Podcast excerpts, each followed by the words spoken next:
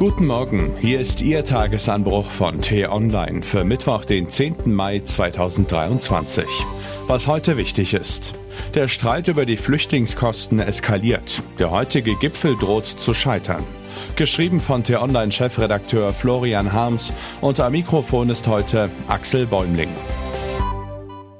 Das letzte Treffen endete mit Lippenbekenntnissen und Schimpftiraden. Drei Monate ist das her. Die Innenministerin wird sich nur ungern daran erinnern. Immerhin kann ihr heute der Kanzler zur Seite springen. Den Flankenschutz braucht sie, denn auf der anderen Seite des Verhandlungstisches sitzen mit schlagkräftigen Argumenten gerüstete Gegner. Die 16 Ministerpräsidenten sind sich quer durch die Parteien einig, dass der Bund mehr Geld rausrücken soll. Genau das schließen die Ampelkoalitionäre jedoch aus. Strom- und Gaspreisbremse Bremse, Bundeswehr Sondervermögen und Schuldendienst sind einfach zu kostspielig. Das ist die Ausgangslage beim heutigen Bund-Länder-Gipfel zu den Flüchtlingskosten. Um 14 Uhr geht's los. Vorher wird in Radio- und Fernsehinterviews scharf geschossen. Ob es hinterher doch eine Einigung gibt, wenn Olaf Scholz, Hendrik Wüst aus NRW und der Niedersachse Stefan Weil ihre Pressekonferenz geben?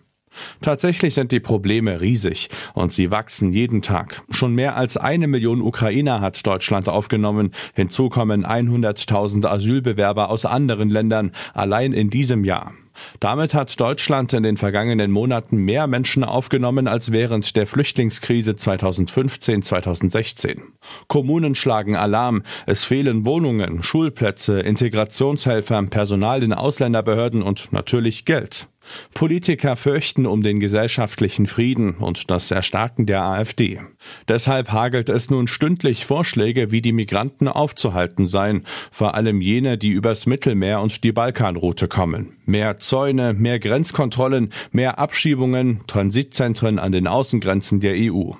Wir müssen zu einer Reduzierung der Flüchtlingszahlen kommen, sagt Gerd Landsberg, Hauptgeschäftsführer des Städte- und Gemeindebunds und fordert vom heutigen Gipfeltreffen einen Neustart in der Migrationspolitik. Das Problem, Deutschland kann hier fast nichts allein durchsetzen. Es braucht willige Partner in der EU, doch da geht es beim Thema Migration seit Jahren nicht voran. Es scheitert immer wieder an den gleichen Mitgliedstaaten. Italien, Polen, Ungarn, Dänemark, Schweden, sagt der SPD-Europapolitiker Martin Schulz im Interview mit meinem Kollegen Patrick Diekmann. Nicht die EU, sondern der populistische Nationalismus ist das Problem. Helfen rationale Argumente gegen die Blockade der Populisten? Zumindest braucht die Migrationsdebatte dringend mehr Fakten als Emotionen. Deshalb habe ich Gerald Knaus gebeten, für den heutigen Tagesanbruch einige Fragen zu beantworten. Der Österreicher zählt zu den führenden Migrationsexperten und beschäftigt sich seit vielen Jahren mit Einwanderung und Flucht nach Europa. Das Interview mit ihm lesen Sie in voller Länge natürlich auf t-online.de. Was heute wichtig ist. Am 10. Mai 1933 verbrannten Nazischergen auf dem Berliner Opernplatz tausende Bücher verfemter Schriftsteller. Dann eröffneten sie in mehr als 20 Städten die Hetzjagd auf Autoren und deren Verleger. 90 Jahre ist das nun her. Auch jenseits der USA sorgt die Nachricht für Schlagzeilen. Der frühere US-Präsident Donald Trump ist in einem Zivilprozess wegen sexuellen Missbrauchs verurteilt worden. Die Klägerin erhält Schadenersatz in Millionenhöhe. Im Tagesanbruch haben wir uns mehrfach wohlwollend zur Idee eines Bürgerrats geäußert. Nun ist es soweit. Heute setzt die Ampelkoalition ein Gremium ein, in dem 160 zufällig ausgewählte Menschen Empfehlungen für den Bundestag erarbeiten.